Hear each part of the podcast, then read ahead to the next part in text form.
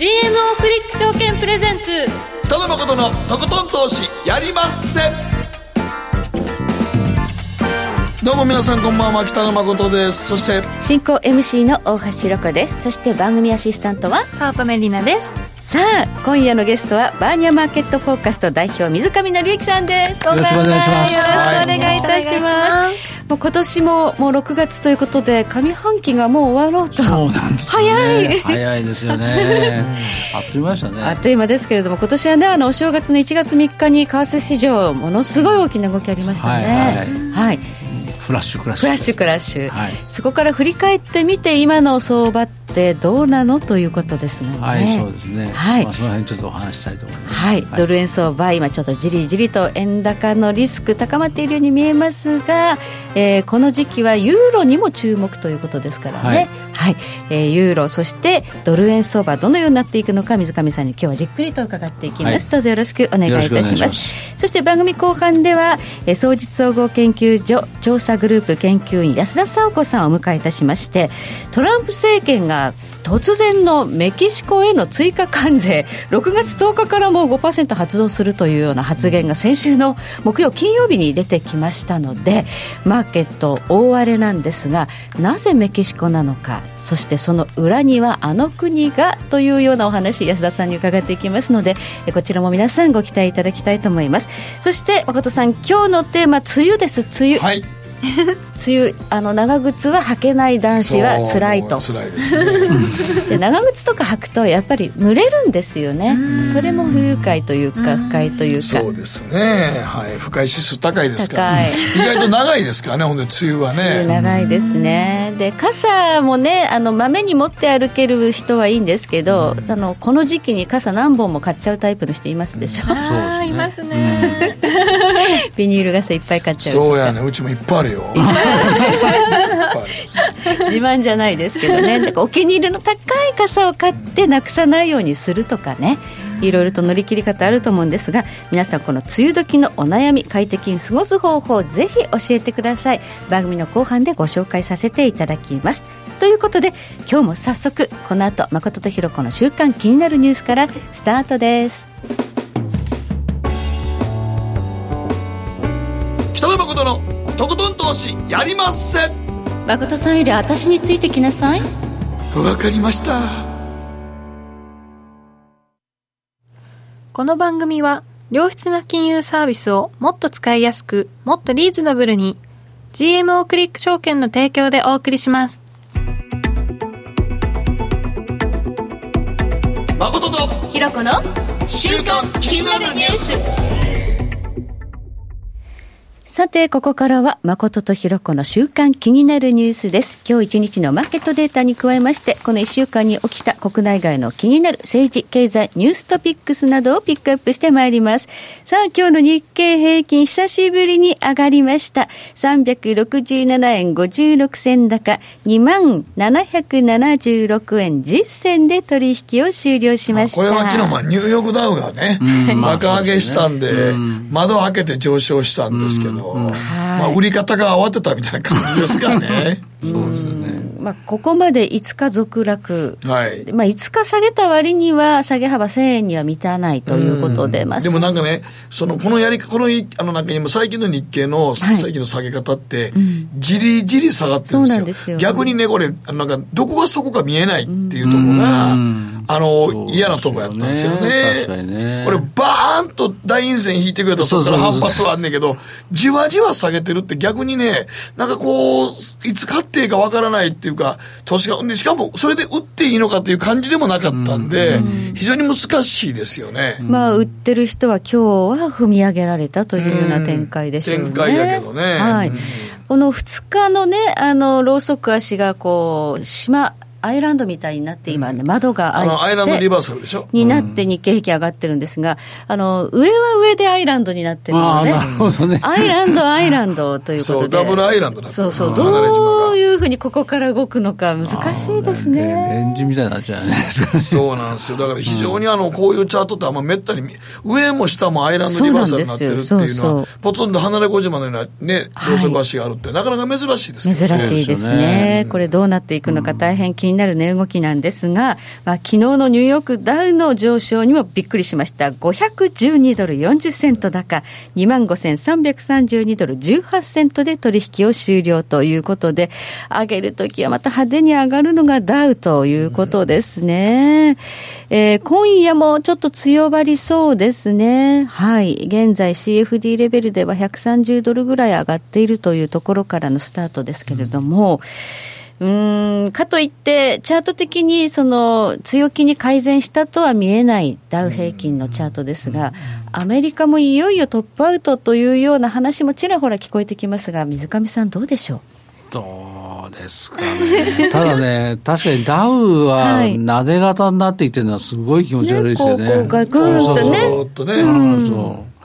まあ、あれを見てると、まあ、今回リバウンドしてますけど、長続きするかどうかちょっとよくわからないですね。はい、ただあの、去年までは、今年は3回の利上げ、利上げがあると見込まれていたんですが、もう足元では、今年2回利下げする可能性を織り込み始めたと。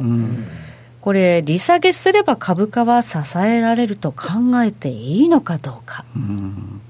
まあ、あとはあの長期国債もね、なんかもう年末までに1.75になるとかいう話も出てきてますね。はいええもう市場金利ね、の方がずっと先に下がってますから、ねこれ、利下げを催促するような相場そうですね、最速相場になりそうですよね。ですね。うんそうすると、今まであの金利は安かったけど、なぜかドル高だったのが、いよいよやっぱりドルは下がるのかどうか。うん、だから、いわゆるその今までドル、ドル買い、円買いの相場だったのが、だんだんドル売り相場になっていく可能性はあるんじゃないかなと思いますよね。まあ、ちょっと今、ユーロが上がってるのは、ちょっとその6月の特殊要因からちょっと上がってる部分もあると思うんですけども、はいええまあ、まあ、でも全体的に今見る限りは、ちょっとドルう安的な動きになりつつあるかなという感じはしますけどね。はい。え今週はもう6月に入ったということで、5月の雇用統計が発表されるんですが、その前哨戦と言われる ADP 雇用指数、先ほど発表になりました。予想が18万のところ、なんと2.7万人という、びっくりのびっくりでですすねね。、これね。18万人が、2.7です。どんな予想してたか。予想がよくわからないですいですねそうなると。ちなみに前回は27.5万人ですから、うんそこから2.7万人へのこう減りっていうのもちょっと、どういう計算なんだって。うん。計算ミスかなと思うような数字を出出してますね。あ後で修正されるのかどうかですけど、まあ、これだけその数字が悪いと、今週末の雇用統計もあんまり期待できないということで。ドル売りになる可能性は強いと思うんですが、えードル円相場、先ほど一旦、えー107円台まで落ちたんですが、現在また108円台にリバウンドしているという状況にありますということですね。今日はそうは言っても、あと10、あとね、20分ぐらいで ISM も出ますからね。ああ、そうか。ISM も最近の数字悪いんです悪いですよね。でこれがまたドルを動かす可能性がありますので、えー番組中にもし大きく動くようなことがあれば、またお伝えしていきたいと思います。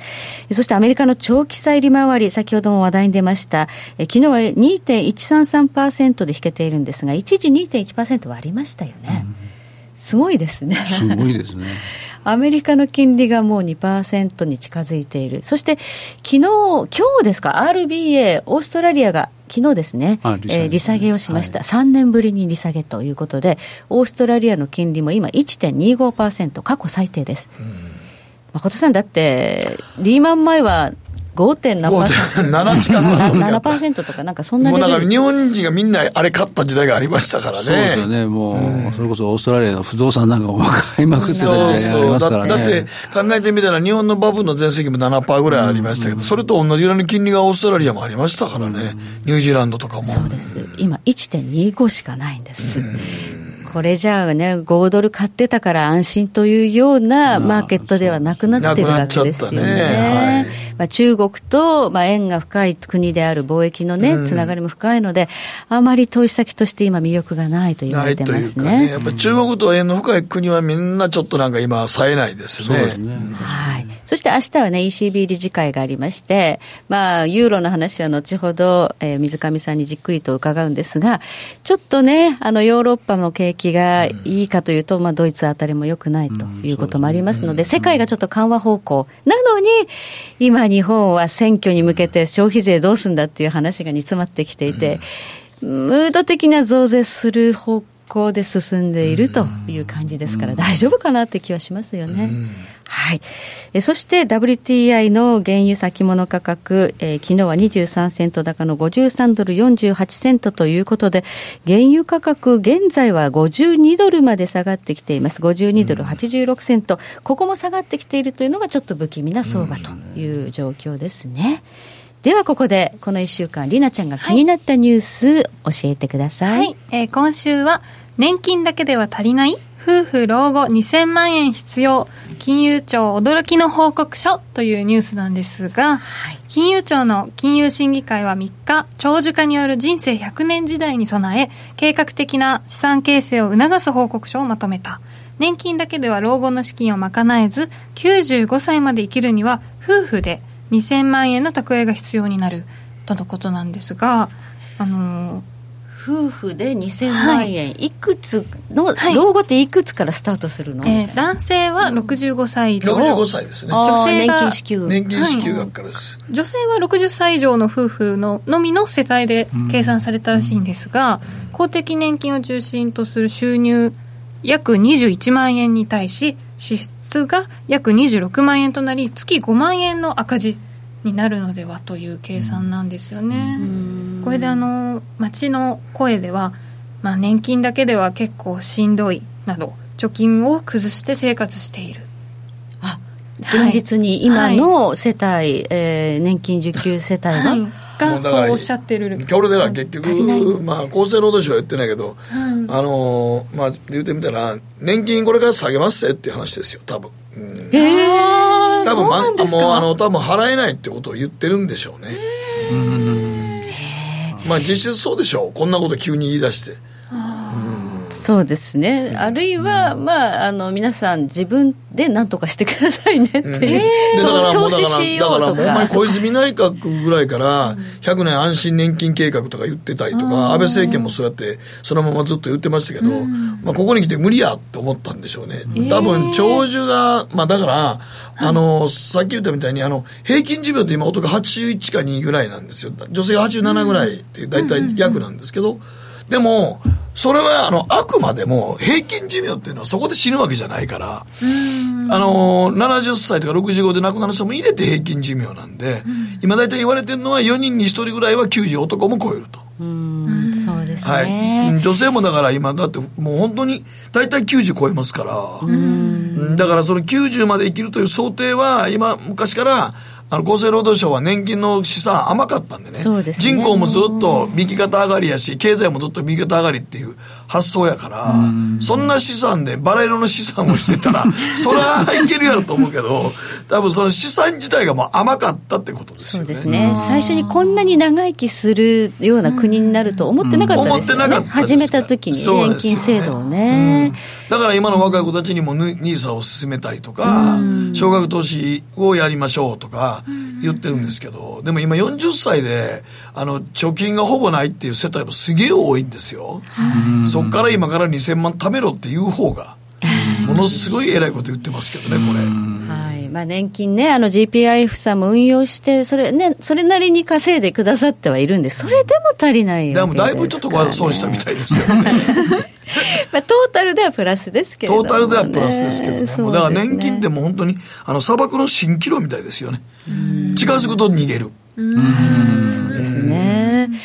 ということで、われわれもしっかりと自分の生活は自分で守らなくてはいけないということで、はい、投資していきましょうという方になってるんですけど、うんはい、まあでもそんなん言われても、55ぐらいの人は急に、ええー、って思ってるところですよ。そうですね。なんか、まあでも多分いろんな資産がここまで長寿国になると思ってなかったっていうのは確かやと思いますけどもね。うん、はい。皆さんもね、番組をよく聞いていただいて、増やしましょう。はい。それしかない。レンジならレンジの戦い方があるということで。この後水亀さんに教えていただきますのでね。はい。はい、えー、ここまで誠とひろ子の週間気になるニュースでした。コマーシャルを挟んでマーケットフロントラインです。北野誠のとことん投資やりまっせやりまっせって何語ですか？さあねえ先生好きって10回言って。それ10回クイズでしょいいから。じゃあ好き好き好き好き好き好き好き好き好き好き。僕も先生好き。え？もう。思わず笑みがこぼれる。株式 FX は GMO クリック証券。あらっしゃい。ご注文どうぞ。うんと大盛りラーメンにトッピングでチャーシューコーンメンマ海苔それに味玉白髪ネギね。あバターとワカメも。全部のせ一丁。シンプルにわかりやすく。株式 FX は GMO クリック証券。占えましたぞあなたの未来。えどんな？あなたは努力次第で大きな成功を収めます。ただし、野菜中心の食事と早寝早起き適度な運動をして健康なんだよ、母ちゃんのセリフと一緒じゃん。未来は自分で切り開く。株式 FX は GMO クリック証券。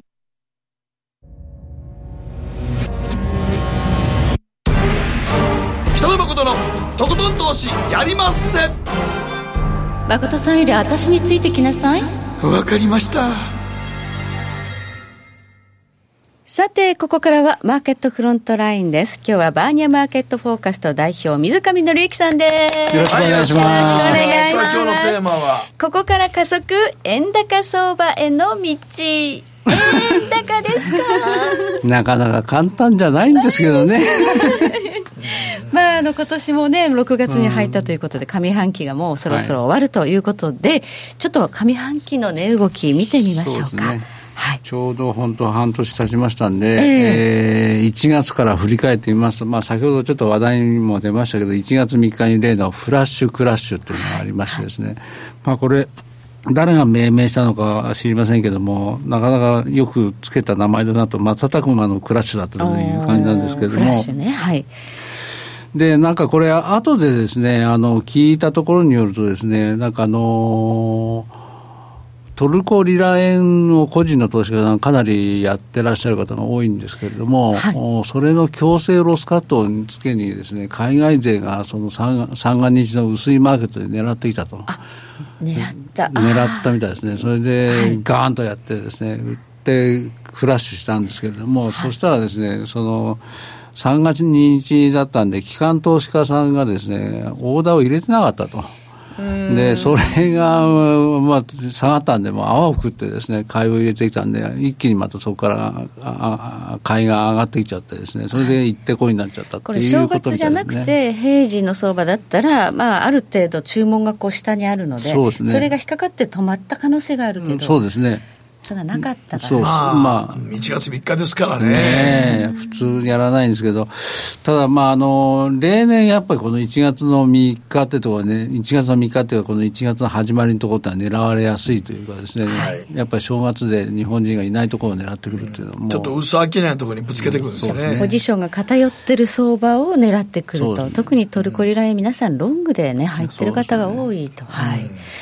でまあ、あのそうはいうもののですね、まあ、やっぱりマーケットの多くの参加者の中にはですね、やっぱこの急落にやっぱり見てですね、やっぱ下げを確信した人ってすごく多かったと思うんですね。それで結局そこから戻り売りが始まってですね、えー、戻っては売り、戻っては売りをやったんですけど、全然下がらなくてですね、うん、結局それであぶり出されるようにしてですね、地利高になってしまってですね、それが延々と3月までいったと。で、まあ3月はご存知のように、あの、3月の決算、本決算があってですね、はい、えー、レパトリーが、レパトリーというのは、あの資金の本国回帰っていうのがありましてですね、はい、まあ決算に絡んで資金が戻ってくるわけですけれども、はい、それで一旦、うん、まあ下落したんですけれども、4月に入ってまた、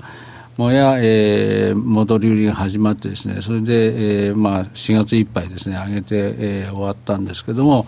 えー、まあそそこまでもう延々と地利高が続く様相を呈してたんですけれども、それが5月に入ってですね、急転直下、世の中が変わってしまったと、例の10連休の最終日にですね、はい。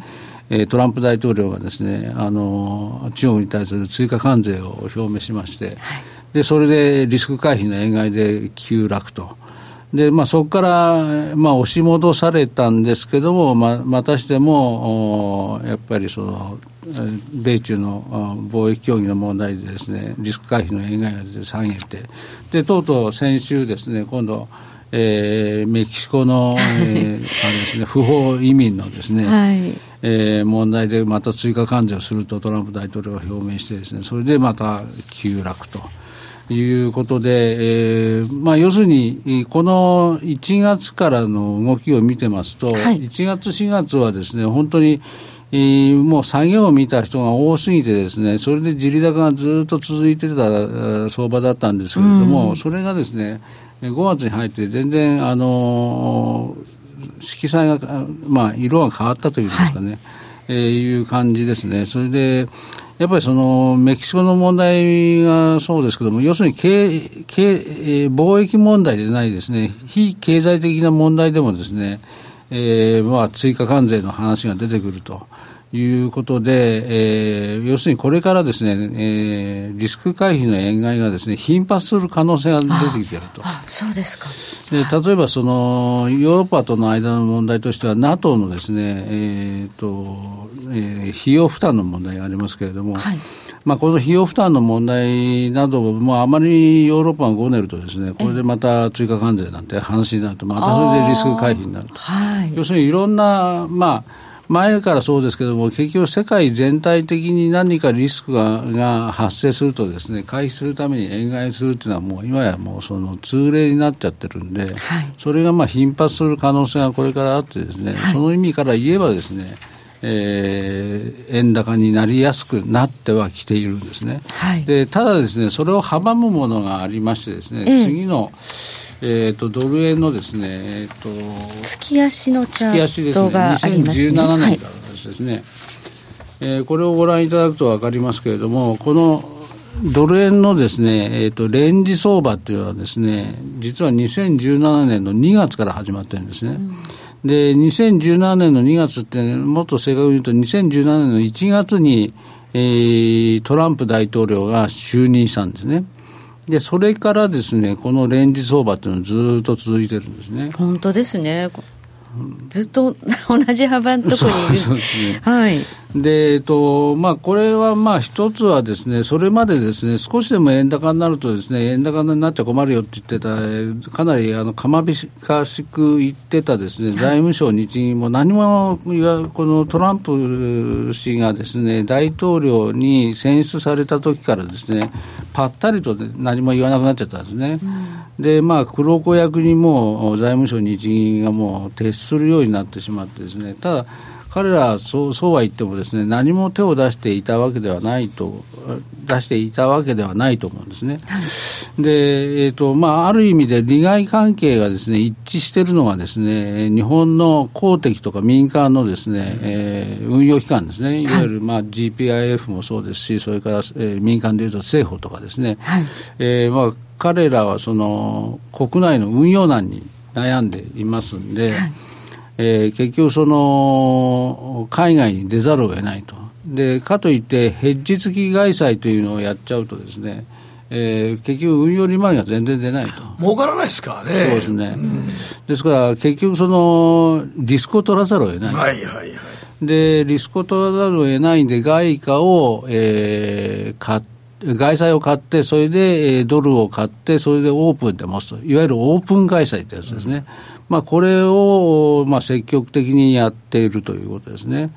で、まあ、今年も4月の、になって新年度の方針が出て、やっぱり、え、積極、積極的にオープン開催をやるというのはまた繰り返し言ってます。で、まあ、いずれにしてもそうやってですね、えっ、ー、と、やることにやるんですけれども、えー、そういうその公的民間のその運用機関もですね今までですね、えー、円高で相当痛い目に遭ってるんですね。はい、でそれなんで、えーと、彼らはですね結局ドルが本当に下がったところじゃないと買わないと。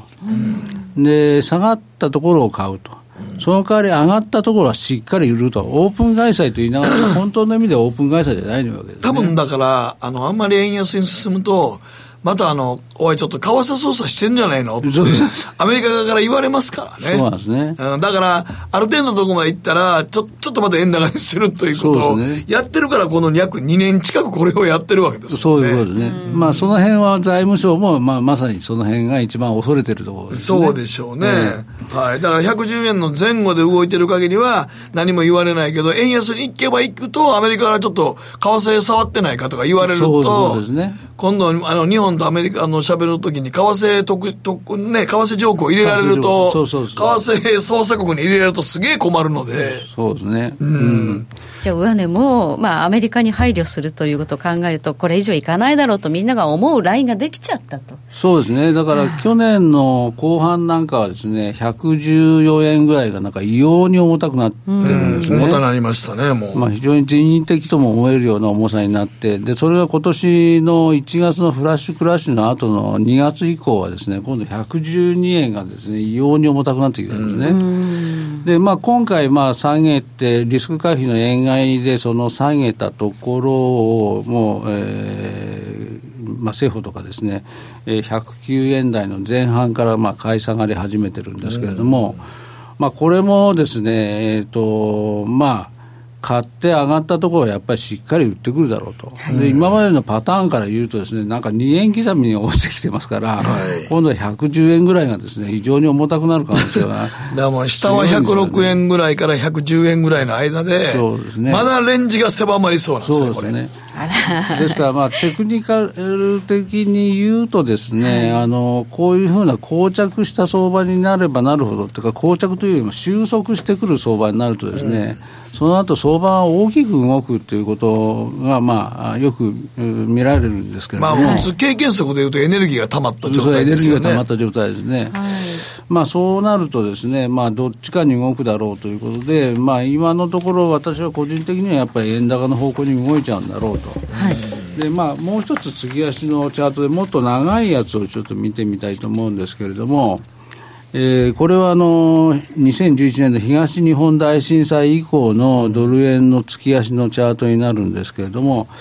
えー先ほどのその2016年の秋にトランプ大統領が、あートランプ氏が大統領にな、えー選出された時に、まあ、ちょっと急騰しましたけれども、その後はずっとレンジと、ただそれまではですね結構ふあの、ドル円もですねフラクチュエートしてるんですね。そうですね。アベノミクスがあって、そうですね、アベノミクスがあって、かなり大きく動いてるのがですね、えーその後非常に人為的とも思われるようなレンジに入っていてると。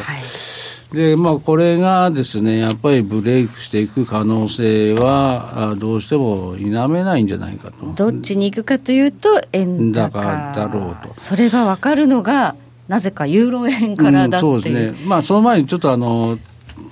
今のですね、あの相場の構図をちょっとお話ししておきたいんですけれども、えー、と投資家とですね投機筋っていうのがありましてですね、えー投資家がですね、あのえー、と投資家がですねレンジ相場を作ってると、はい。でそれに向かってその投機筋がまあ攻めていってるということなんですけれども、えー結局その投機筋はですね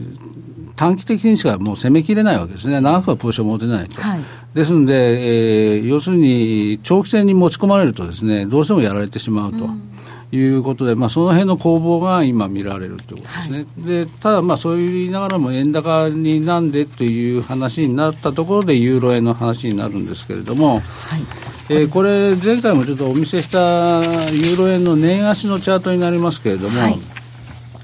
えー2008年のですね、えーリーマンショック以降ですね、三角持ち合いがまあできてまして、で、この三角持ち合いが、えーっと、今年の寄り付き段階で下に抜けちゃってるんですね。本当ですね。でこれでもう、えー、と下に行くサインが、あまあ、示唆がされてるんですけれども、さらにですね、えー見ていきますと、ユーロ円の月足のチャートを、はいえーこれで見てきますと、今度、ユーロ円の月足チャートもやっぱり三角持ち合いになってたんですけれども、えー、と先月のですね引け値ベースで、これが下に抜けちゃってるんですね。でやっぱりあのこれも、うんまあ、売りを強く示唆してまして、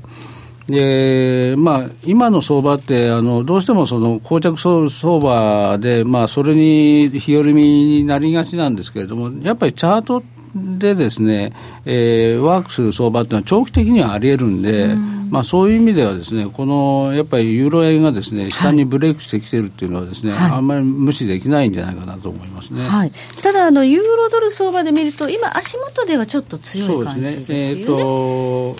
この6月がですね、はい、えーとえー、欧米勢のですね中間決算になるんですね。ちょうど半期でね。はい。で中間決算の時何をするかというと、はい、1月から持っていたポジションをですね実際に逆取引で手締まってですね、それで決算をするんですけれども。はい今年の場合、まあ、値幅としてはすごい狭いですよ、今年は、450ポイントぐらいしか落ちてないですけれども、はい、それでも、えー、ダウンチャンネルというです、ね、上下のバンドの間をですね蛇行しながら落ちてきてまして、えーえーまあ、結構戻りのところではですね、えー、上のラインのところに接近するとですね、結構投資家が売ってた形跡があります。はい。で、まあ、これがあるんで、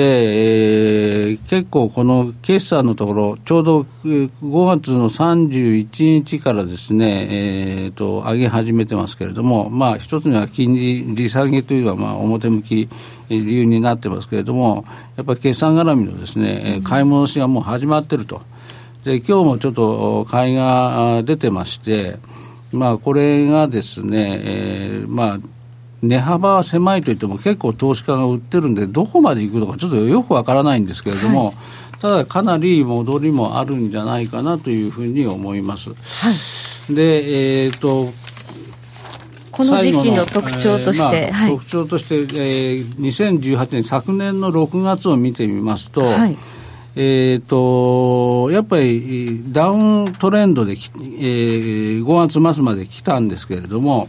でその後ですね、えーと、戻してですねでそれで、えーまあ、決算をやってるとで決算の間、えー、この時は300ポイントぐらい上がってるんですねで上がって、でそれの決算が処理がまあ終わった後ですね、緩んで横ばいになってると。ということで、まあ、そういう影響がですね、まあ、どれぐらいの値幅が今年になるかちょっとよくわからない部分はありますけれども、いずれにしてもですね、6月の特に前半はですね、買いが強いんじゃないかと。いうふうに思います。はい。ということで、えー、この上期の大きなトレンドとは違う動きが、6月はもう決算期だということでね、出やすいということで、はい、そうですね、はい、はい、去年も今年もユーロは下がっていたので、6月だけは少しこう戻っていくという特徴が出やすいと。はいこれがだから、このレジスタンスを超えるか超えないかっていうところにポイントがありますが、超えてもひげで終わる可能性があるんでしょうか、ね、最終的にはそうなる可能性はありますね。はい、ただまあ結構その間、買いは結構出るとは思いますよ。はい、はい、じゃあちょっとね、今はあの戻りがね、歩調が強いということで、はい、ここであの値頃で売らないで、見極めてからがいいかなと、明日は特に ECB 理事会があって、ね、ドラギさん、何言うかっていうところも注目では。ありますけれども、ね、でも、まあ、ユーロ円とかに見てても、やっぱりちょっと、収束してきて、連日下抜けるのはよくないですよね。うそうなんですよね。そう、でも、ユーロ円が先行して、ドル円がね、下がるっていうふうに言われると、ちょっと怖いなっていう気がします。先ほど、あの、23時に ISM、えー、サプライマネジメント業界ね、非製造業、えー、予想が55.5のところ、56.9ということで、ちょっと良かった。かといって、ドル円戻ってるかというと、まあ、今、108円丸7というところで、戻りはそんなに強くはないですかね、108円20近くまで、18銭ぐらいまでは一時上がったんですけど、またちょっと上値は叩かれているような印象となっています。しかし、RBA、オーストラリアも利下げ、まあ、3年ぶりです。FRB も今年も2回利下げするのではというふうに市場が織り込んでいます。うん、そして、えー、ECB、明日どういうコメントが出るかということに注目ということになると、やっぱりちょっと日銀がもう出るまあ、切るカードがないということを考えたら、円高のリスク高いかなっていう。うんですねファンダメンタルというか、金融政策的にも分が悪いかなという感じありますね。ねはい、はい、もし、えー、これ、下の方に抜けて、ドル円相場、円高に行ったときに、水上さん、フラッシュクラッシュの安値っていうのは104円台。円台ですね。はい、はいまあ、それは見る可能性は十分あると思うんですよね。まあ、今ざっくり言ってその2017年からのレンジっていうのは106円から115円ぐらいなんで、はい、まあ、それが瞬間的にまた割れていく可能性があって、まあえー、実態っていうか、いわゆる寄り付き引け値の太い部分でですね、はい、抜けてしまうと、ずぶずぶっと落ちる可能性はあると思いますけどね。はいはい、じゃあ、この夏場に向けては、ちょっと1月の安値というところをターゲットにする可能性がある、ね、気をつけていただきたいと。いうことですね。すねはい、はい、ありがとうございます。水上紀之さんでした。以上、マーケットフロントラインでした。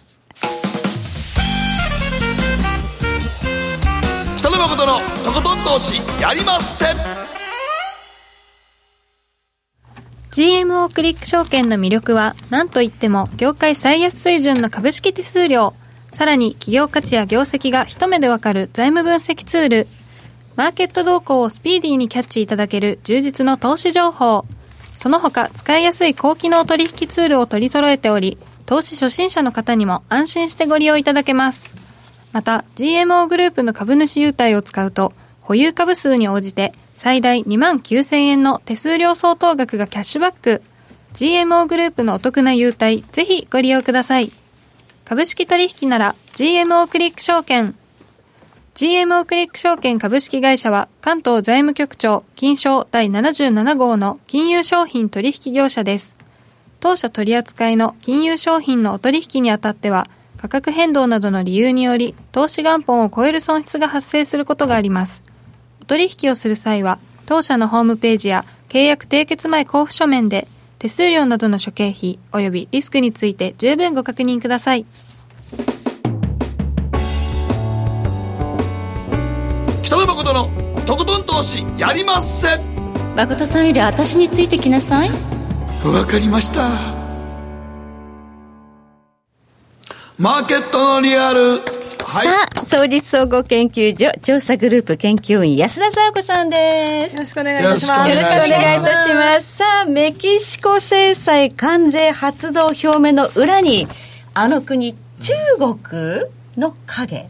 が見え隠れおっとしているような年金の向こうなんか蜃気楼って話もありましたけども。はい。ちょっと中国の影が見え隠れするなというところがございますが、はい、そもそもまあトランプ政権なんでこんなに貿易不均衡にこだわるんですかっていうところを、まあ、ちょっとお話しさせてもらいますね、なぜここまでトランプ大統領は今まで双子の赤字がずっと続いててさほどそれがそんなに困ることじゃなかったんじゃないのと。で今までそんなふうに言われていましたが、はい、まあ、中国はまあそれ以外の別のね理由も台頭というところもあったので別の理由があるんでしょうが、やっぱりこの貿易不均衡にこだわる理由としては、まあ、純輸出ですよね、輸出から輸入を引いたもの、っていうのが、米国の実質 GDP を押し下げていましたね。っていうのが、彼のフォーカスなんですよ。で、2016年の大統領選の時に、まあ、ロスさんと、ウィルバー・ロスさん商務長官ですね、はい、と、あの、今、通商関係の補佐官をやっていますナバロさん、はい、この2人でトランプ候補の経済政策というのを出しまして、はい、その時に、まあ、準輸出がプラスであれば、成長を下げてなければ、2015年の成長率っていうのは5%超えてましたとか、うん、そんなことをお話ししてたんですね。うん、で、さらに注目は、貿易と赤字の半分っていうのは、中国をはじめ日本だったり、うん、カナダ、ドイツ、韓国、そしてメキシコ、この6か国が半分を担っているという指摘があったんですね。はい、で、この6か国、まさにあの通商交渉をやっているところですよね。はいまあ、あのメキシコの話で言いますと、カナダとね、USC USMCA ですか。はい。これでね、収まるっていうか、決まったかと思われたところで、しかも鉄鋼アルミ関税撤廃しますと言って、えーはい、ほっと安堵した矢先に出てきましたねという話ですねなぜ急に矛先をこっち向けたのかっていうね。いやでもね、本当にトランプさんは衝撃とイフってあの2003年のイラク侵攻で言われたこともありますけど、はい、彼は本当にそういった アクションを取る方だなと思います。はい、で、えー、やはり彼がその貿易不均衡にこだわるというところありましたけど、メキシコはやっぱりちょっと最近、アメリカへの輸出増えてるんじゃないかっていうところがあったんですよね。目立ってきちゃってたんですか目立ってきちゃってます。それがですね、はいあの米国の貿易赤字。まあ、一番し大きな割合を占めているのは中国で47.7%っていう話を以前にさせていただきましたね。ね。はい、はい、が、2位どこやと思います？に日本も結構存在感大きいかなと思いますけどね、はい、違うんですよ。メキシコなんです。で実は日本とドイツというのが今までその上位にいたんですが、ええこの2国を2017年にメキシコ抜いてしまったんですよ。おっと、あはい。メキシコ存在感大きくなってるんですね、そうなんです。アメリカの赤字の。はい、で現在、2018年の段階では9.3%占めてまして、中国に比べればね、全然低い水準とはいえ2位ですし、まあねはい。アメえー、と米国あすみません。日本とドイツはそれぞれ7.8、7.7なんで、はい。ちょっとやっぱりメキシコが一つ頭抜けてきてるんですうよね。はい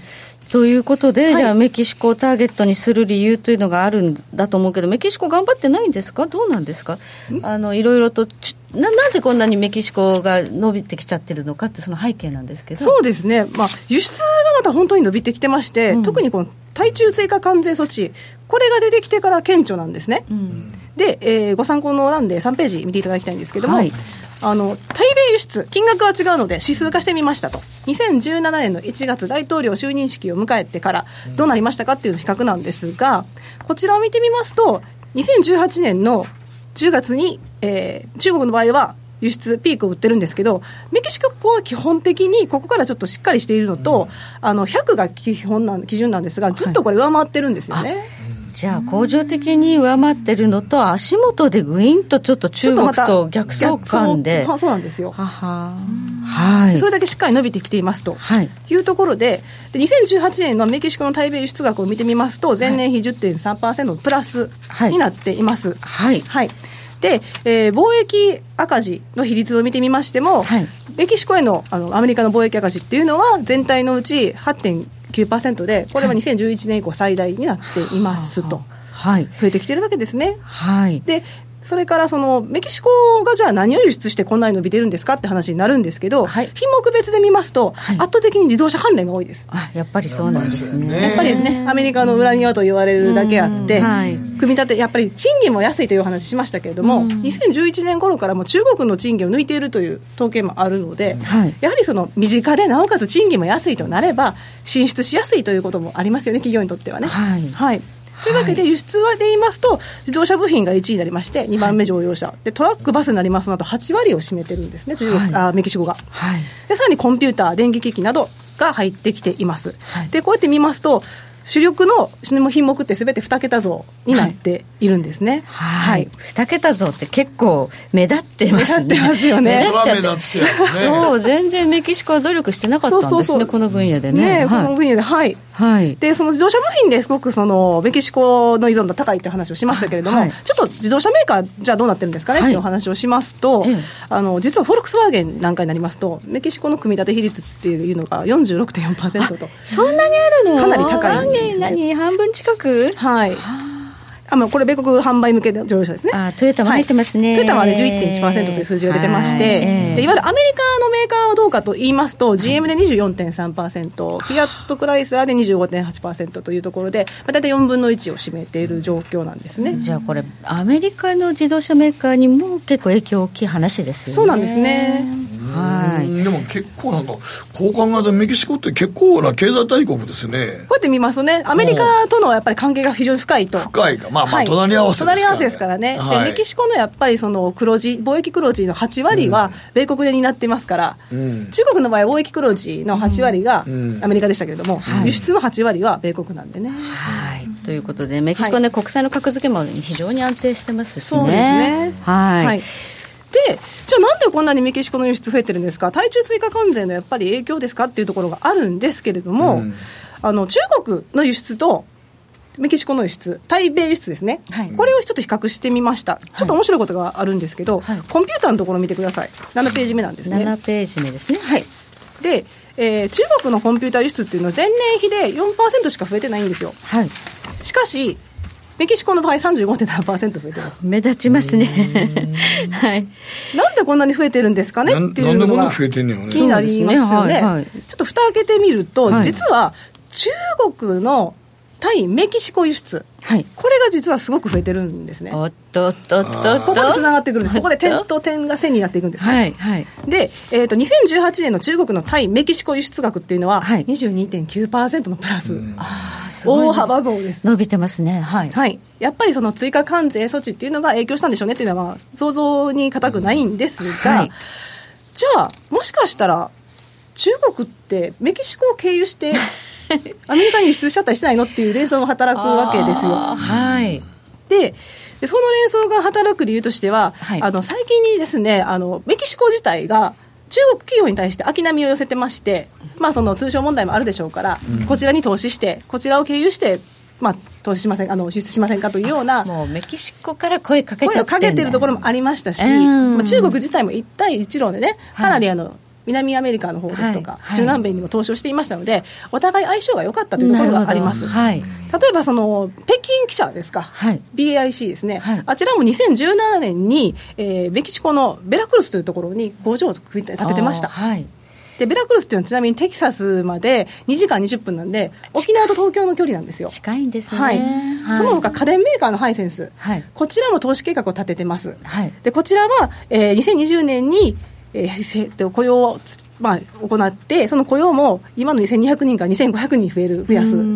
で、テレビパネルっていうのを生産してるんですけど、そちらの生産枚数も2倍の500万枚増やす、投資額は500万から1000万ドルと言われてるんですが、はい、そんな計画も立ててまして、はい、その場所はサンディエゴから車で1時間ちょっとのロサリトっていうところで、やっぱ地のりがあるんですよね、はい、やっぱりその中国もそういうところに目にかけてまして、拠点を置き始めていたところだったわけですよ。はい、そうすると、まあ、中国とアメリカ直接取引すると数字にダイレクトに出てしまうので、はい、メキシコを通して、はい、メキシコとの貿易にする隠れ蓑にすることで、ね、ステルス輸出と言いますかね。なるほど。すると。ステルス輸出。だから今それはちょっとアメリカのね東南アジアの国々も中国がそっちに国へ一遍通してそこからアメリカに入れるというのをどうもやってるんじゃないかと。その最たる例がこのメキシコではないかと。そうですね、うん、中南米ではメキシコあの東南アジアではね、ベトナムじゃないかなベトナムかなとかってね、ね、とか言われてるので、はい、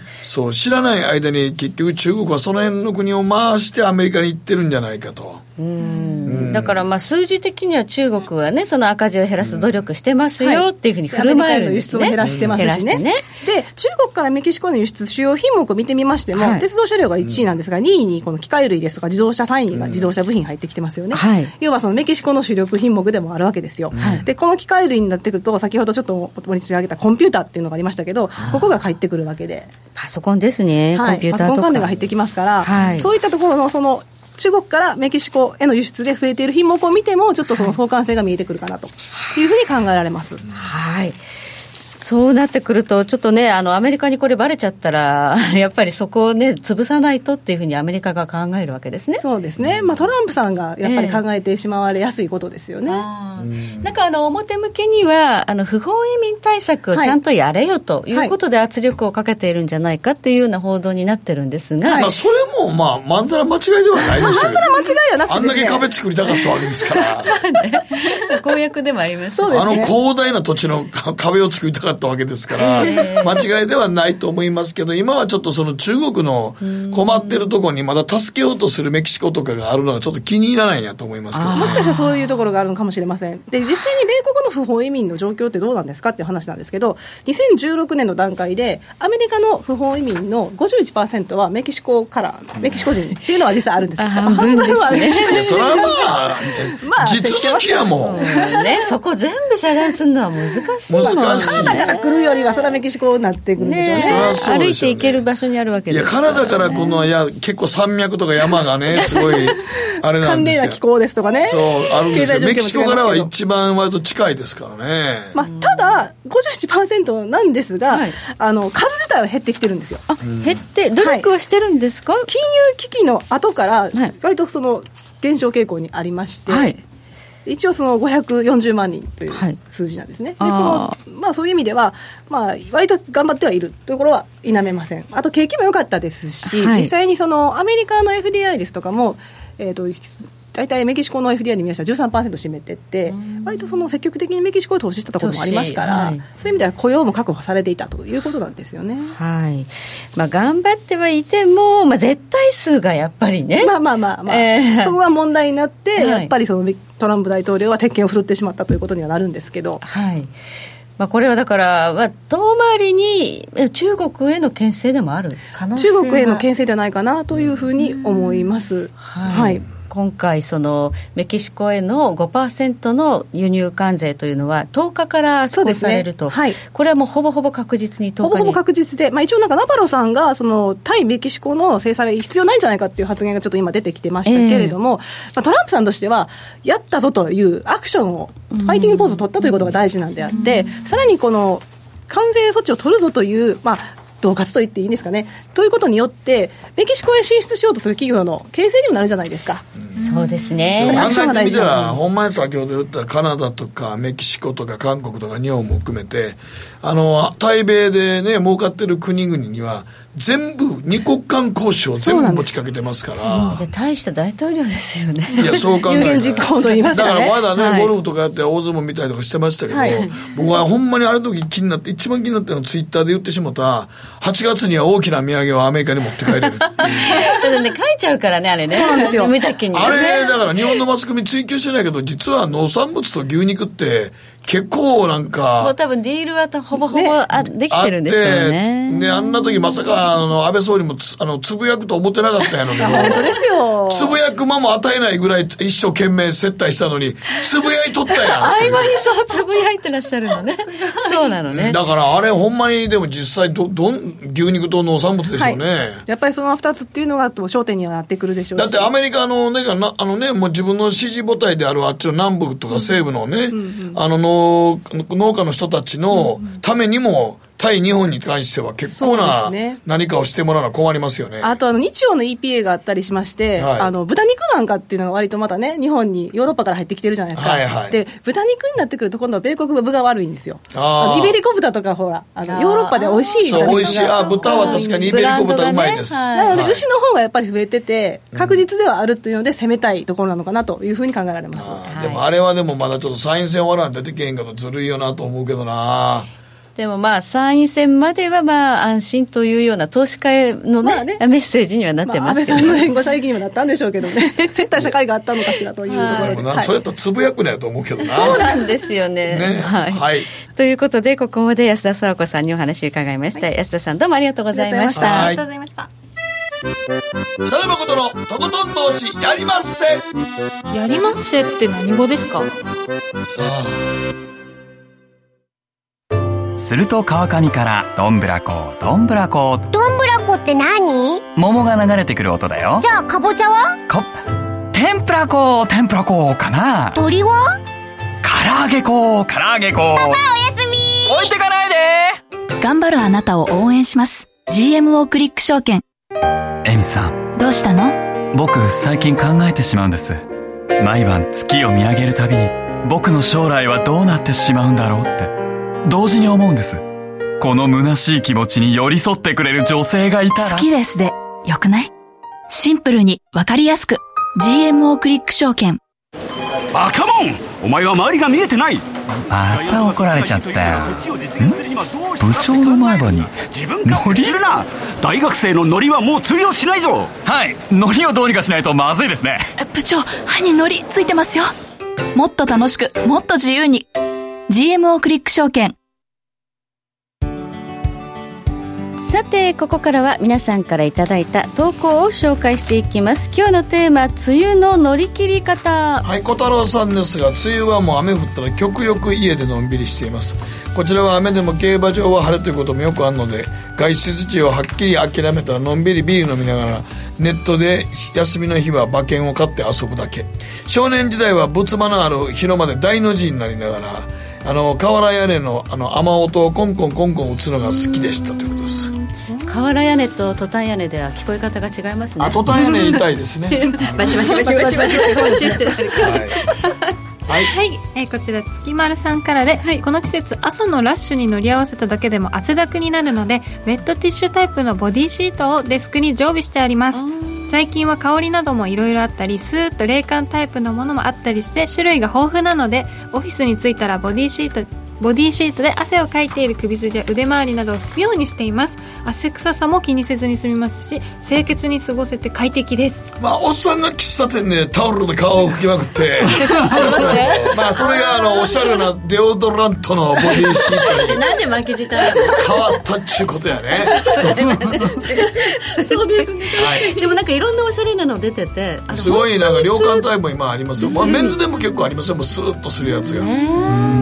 あとはあの北海道のあの発汗オイル？あれスプレーになってるんですよ。あそうなんですか？うん。あのスプレーこうシュッシュってやるともうすっごい寒くなるんですよ。ハッカオイルハッカオイルをお風呂に入れたら死ぬほど寒い。んですごい寒いらしいですね。やろうと風呂。いやいやほんまにナイトスキューブで入れないお風呂ってあのハッカオイル垂らしたらもうほんま寒くて寒くて。あれ本当にスースーするめっちゃスースーするんですあのねあの持ち歩きタイプもあるので。はい、ぜひよかったらぜひともね。はい、はい。続いては、えードルメンさんからいただきましたえー梅雨を快適に過ごす方法ジムに通うことです。蒸し暑い時こそジムで汗をかいてすっきりさせます。ウォーキングマシンでは iPhone でスキャルピングしながら運動してます。アドレナリンのせいか見極めが良くなりうまくいくことも多いような気がします。運動しながらのスキャいいと思います斬新ですね。斬新。でもなんかウォーキングしながらなんかちょっとやったりとかちょっとスピード上げてもらったら、ま、押し間違いそうそうそれが心配なんですよずるっといっずるっといきますよ。汗で滑ったりとかね。走りながら音楽聴いてそのボリューム上げる時にもずるってやっちゃいますからね。そうそう。ガーッと上がったりしますもんね。ちょっとあれ怖いですよね。はい。はい。気をつけてくださいね。はい。続いては。薄毛の太郎さんですが蒸し暑くなってイライラが募ると思わずしてしまうのが拭き掃除ですそれも日頃手をつけない長島の排水口とか風呂場の排水口をブラシやたわしでゴシゴシこすってヘドロの汚れが落ちていくのが気持ちよく。一仕事した後結構汗まみれなんでシャワーを浴びて自分の汚れも落としてすっきりするのが大好きです。まあでも一石二鳥ですよね。そうやね一鳥ですね。一石二鳥ですよね。この時期に掃除したくなるっていう、すごいですね、はい。うちに来てほしいです。雇ってください。はい 続いては。はいこちらのりのんさんからで自分のこの時期の悩みは何といっても髪の毛のうねりです。そうなの。女性多いですね。わかりますよ。もともと強めの天然パーマなので湿度の高いこの時期はうねうねを通り越してくるくる状態になります。シャンプーやトリートメントなどいろいろ変えてみたりもしましたがあまり効果がなくこの時期天然パーマの皆さんはどうされているのでしょうか？いや私も本当大変なんですよ。俺の友達で天然パーマの男の友達がおってそいつが学校来る時に傘持ってきたら絶対雨降ったもんね。天然パーマやからあの湿あの湿度で髪型が変わって朝起きた時にその日のなんか朝午前中は雨降ってないけど夕方絶対降るから言うてそいつだけ傘持ってきたらなんで 髪の毛のくるくるで分かるって。どんなって今昔やから今その時の天気予報よりずっとそいつの方が正確でも学校で会うからその時は時すでに遅しなんですね。まあもうね持ってこなかった。あいつ持ってきたみたいな感じでそのぐらい髪の毛って湿度でねね。本当にはい。吸収するとくるくるなるということです、さあ時計の針は11時27分を回っています。北野誠のとことん投資やりまっせ。